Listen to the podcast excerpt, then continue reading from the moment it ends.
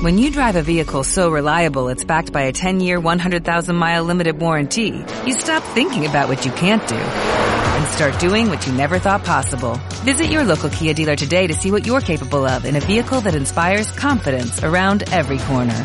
Kia, movement that inspires. Call 800-3334-KIA for details. Always drive safely. Limited inventory available. Warranties include 10-year 100,000-mile powertrain and 5-year 60,000-mile basic. Warranties are limited. See retailer for details.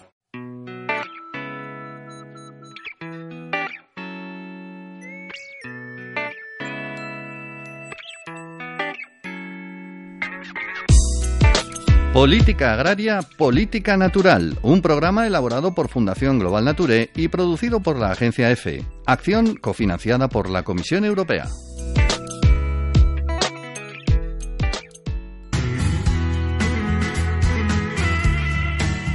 Bienvenidos de nuevo a este espacio que os explica cada semana de una forma amena qué es la política agraria comunitaria o PAC, cuál es su historia, sus aspectos medioambientales y cómo nos afecta a los ciudadanos europeos. Saludos de Vanessa Sánchez y Blanca Hurtado en la producción, Alberto Coca en el control de sonido y Pedro Pablo Maya en el micrófono. Hoy hablaremos sobre agricultura sostenible, legumbres y aves esteparias o cómo el cultivo de legumbres conserva biodiversidad. Que pensemos despacio, queramos deprisa y caminemos con la frente alta.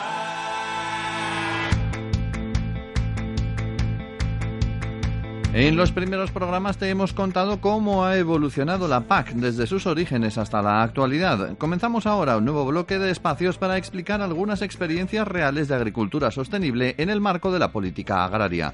Para empezar, nos centramos en un programa pionero para apoyar la producción y comercialización de legumbres que desarrolla Fundación Global Nature desde el año 2009. Se trata de lentejas y garbanzos, producidos dentro de la Red Natura 2000 con certificación ecológica. La Asamblea General de las Naciones Unidas proclamó el año 2016 Año Internacional de las Legumbres con el fin de promover este cultivo. ¿Por qué? Por dos razones principalmente. Una, por ser cultivos muy beneficiosos para el medio ambiente. Y dos, por sus interesantes características nutricionales. ¿Por qué las legumbres son tan atractivas desde el punto de vista agronómico? Nos lo cuenta Lucía de la Rosa, científico titular del INIA, Instituto Nacional de Investigación y Tecnología Agraria y Alimentaria, y vicepresidenta de la Asociación Española de Leguminosas. Pues las legumbres son interesantes desde el punto de vista agronómica porque es uno de los pocos grupos de cultivo que tienen la capacidad de fijar nitrógeno del suelo a través de la simbiosis con unas bacterias del género Rhizobium. La fijación de nitrógeno es muy interesante eh, desde el punto de vista económico y desde el punto de vista ambiental. Desde el punto de vista económico porque los agricultores ahorran el abonado nitrogenado de las leguminosas pero también del cultivo siguiente.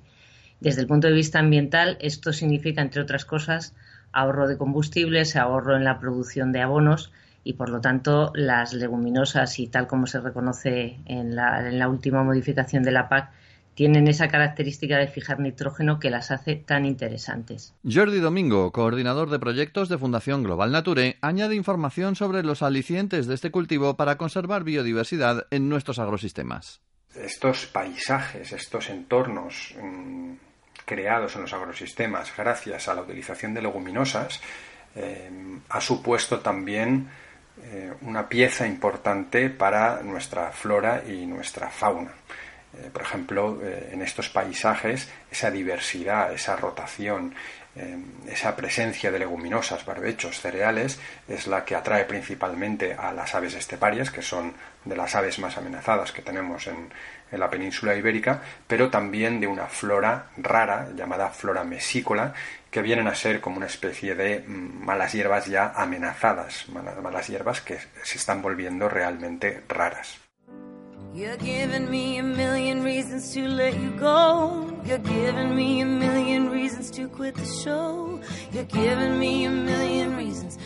Un millón de razones justifican la promoción y consumo de legumbres. Lucía de la Rosa de Linía nos cuenta por qué son tan interesantes desde un punto de vista nutricional.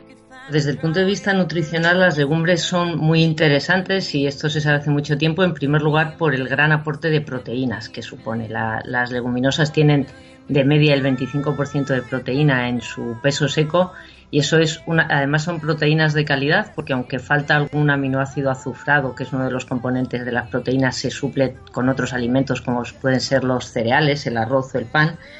También las leguminosas son interesantes porque tienen un contenido muy alto en, minerales, sobre todo en zinc, en hierro, en vitaminas del grupo D. Entre las tienen aminoácidos de absorción lenta, con lo cual la sensación de saciedad después de comer legumbres dura tiempo. Desde ese punto de vista eh, sirven para luchar contra la obesidad. Eh, también las leguminosas no tienen colesterol, que es otra cosa que no tienen y es muy interesante. Tienen fibra y además tienen una serie de compuestos que hasta hace relativamente poco tiempo se consideraban como compuestos antinutritivos y ahora se, se consideran compuestos nutracéuticos que tienen nombres como galactosidasos, saponinas, fitatos, inhibidores de proteasas y todos estos componentes se han visto que tienen un efecto muy positivo sobre la salud en enfermedades como la diabetes, el colesterol, enfermedades cardiovasculares.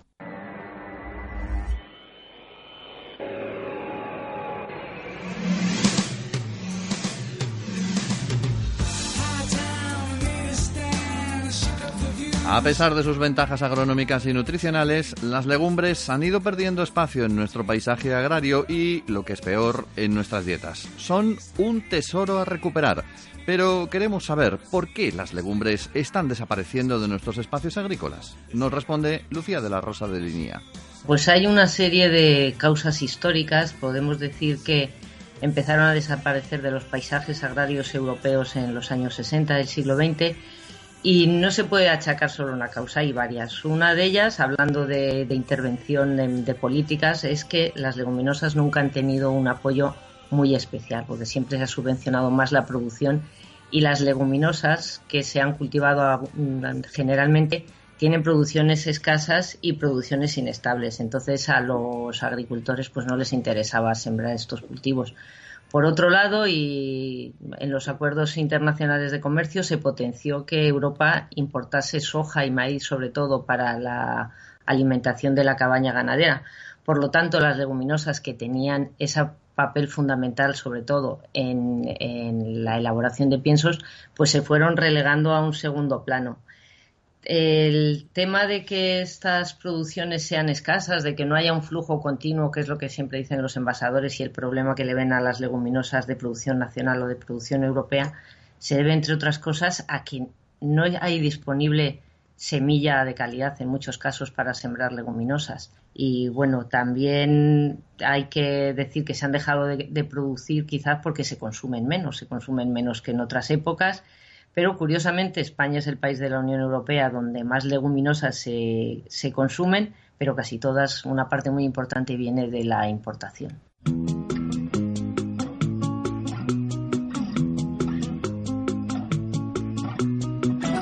Y la intensificación de la agricultura, el monocultivo de cereales sin rotaciones con legumbres y otros cultivos está afectando a la biodiversidad. Afecta a la fauna, por ejemplo a las aves esteparias y también a la flora, en concreto a la flora mesícola y a la riqueza genética. Jordi Domingo nos explica qué es la flora mesícola y cómo se ha visto afectada por los monocultivos de cereales. Las plantas mesícolas, dicho de una manera rápida, son las malas hierbas que aparecen en los, cereales. Eh, tienen algunas características bastante peculiares. Lo primero es que tienen un ciclo mm, de vida paralelo al de los, al de los cereales, ¿no? es decir, brotan, eh, germinan en, digamos, en, la misma temporada y cierran su ciclo y producen semillas al igual que lo hace el cereal. Eso les permite convivir con el cereal. Y otra razón es que estas malas hierbas no son como muchas de las malas hierbas que tenemos actualmente, que son grandes consumidoras de nitrógeno, que son, sino incluso son plantas que rehuyen de esas condiciones de suelos especialmente eh, enriquecidos. El caso es que eh, la selección de semillas automática y precisa, la utilización de, nitrógeno, de, herbicidas, perdón, eh, lo que ha hecho es que estas plantas cada vez sean más escasas, hasta el punto de ser raras. Lucía de la Rosa nos cuenta cómo afecta esta intensificación agraria a la variabilidad genética de las legumbres. A lo largo de estos años se, han se ha perdido mucha diversidad en las propias leguminosas. No es que hayan desaparecido las especies, que parece que eso se, relega más a la desaparición de especies silvestres, pero sí ha desaparecido mucha variabilidad local. Por un lado, eh, hay muchas especies en las que ya siempre se cultiva lo mismo, las mismas variedades, y entonces faltan variedades adaptadas a distintos ambientes. Y por otro lado, pues en algunas leguminosas ya casi nadie se acuerda de lo que son. El monocultivo amenaza muy seriamente a la biodiversidad relacionada con las leguminosas, tanto de las propias leguminosas como de toda la flora y la fauna, especialmente de polinizadores asociados a ellas.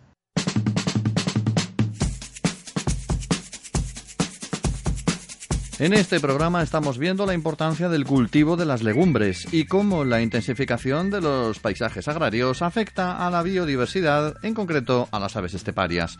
¿Por qué el cultivo de legumbres es tan importante para ellas? Nos responde Carlos Zumalacargui, técnico de proyectos y ornitólogo de Fundación Global Nature. Por un lado, eh, como bien sabemos, pues las leguminosas eh, debido a la, asociación con, determinados microorganismos, pues van a favorecer la presencia de nitrógeno en el terreno. Entonces, para el agricultor ese beneficio va a ser que no va a tener que utilizar tantos eh, fitoquímicos para, sus cultivos, con las consecuencias que tienen el uso de fitoquímicos para, la presencia de las aves esteparias. Y por otro lado, pues la rotación de este tipo de cultivos va a favorecer la presencia o, o diversificar el paisaje, ¿no? Hablábamos antes de la intensificación agraria, la presencia de cultivos monoespecíficos solo de, cereal, y si rotamos con este tipo de cultivos, pues va a favorecer la presencia de este paisaje heterogéneo que le viene muy bien a, este grupo de aves.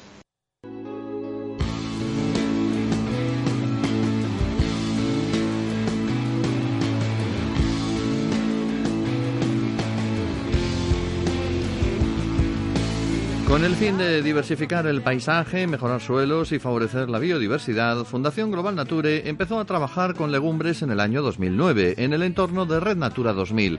Jordi Domingo, de Fundación Global Nature, nos explica en qué ha consistido esta experiencia. A lo largo de estos años, eh, la Fundación lo que ha hecho es embarcarse junto con unos agricultores, hasta 35 agricultores en una pequeña aventura y ha sido la de producir leguminosas bajo unas medidas eh, que pudieran asegurar esa conservación de la biodiversidad. Eh, han sido en total unas 110 hectáreas de, cultivos eh, con unas producciones muy variables, como es lógico con las legumbres, de entre 5.000, 2.000, 3.000 kilos por hectárea pero eh, aplicando siempre cuatro medidas agroambientales. Eh, que el cultivo sea ecológico, ¿vale? Eso ya, digamos, eh, establece una base, un protocolo de cultivo sin la utilización de pesticidas, etc. por supuesto, la introducción de legumbres en ese sistema de rotación con cereales la no utilización de abonos en la parcela, ya que realmente las leguminosas no lo requieren, y finalmente la conservación de infraestructuras ecológicas, es decir, de los márgenes, setos y todas aquellas zonas no productivas dentro de la explotación. Por tanto, la Fundación controla la aplicación de estas medidas agroambientales en el cultivo de las legumbres y compra la producción a los agricultores. ¿Cómo se realiza después la comercialización? Responde el propio Jordi Domingo. Estas legumbres eh, se venden, mm, se venden en diferentes mercados, en el mercado nacional, por ejemplo, a grupos de consumo, eh, y también han sido exportadas a Alemania a diferentes eh, supermercados que se han interesado en, este tipo de productos. Y esto para nosotros es muy importante porque demuestra que efectivamente existe una oportunidad. Es decir, eh, nosotros lo que estamos haciendo es trabajar con los agricultores codo a codo, eh, lo que estamos haciendo es acompañándoles en este proceso, lo que estamos haciendo es colocar sus productos con, con un riesgo económico importante para nosotros en el mercado a un precio justo para el agricultor y a un precio justo también para el consumidor, que en este caso tiene la posibilidad de elegir entre un producto convencional, entre un producto ecológico, normal, digamos, y un producto ecológico que además contribuye con la conservación de la biodiversidad. Y hay un mercado para ello. También nos cuenta cómo se informa a los consumidores sobre estos beneficios asociados al cultivo de las legumbres. En nuestro packaging aparece una butarda en la caja con donde se ven las lentejas, los garbanzos, etcétera. Lo que queramos transmitir es este agricultor, eh, además de eh, haber producido eh, un producto ecológico, ha hecho una agricultura que contribuye a conservar la biodiversidad. Y la butarda es el símbolo de esa biodiversidad, aunque realmente ahora sabemos que hay una contribución mucho más allá de las abutardas, sobre otras aves esteparias, sobre la flora mesícola, fijación de carbono y conservación incluso del paisaje agrario. En este sexto programa de Política Agraria, Política Natural, hemos visto un caso real de agricultura sostenible, el cultivo de legumbres, sus propiedades y cómo este cultivo beneficia a la biodiversidad. En los siguientes programas te contaremos más experiencias de agricultura sostenible ligados a la PAC. Gracias por escucharnos. Puedes encontrar nuestros podcasts en nuestras páginas web www.fundacionglobalnature.org y fverde.com.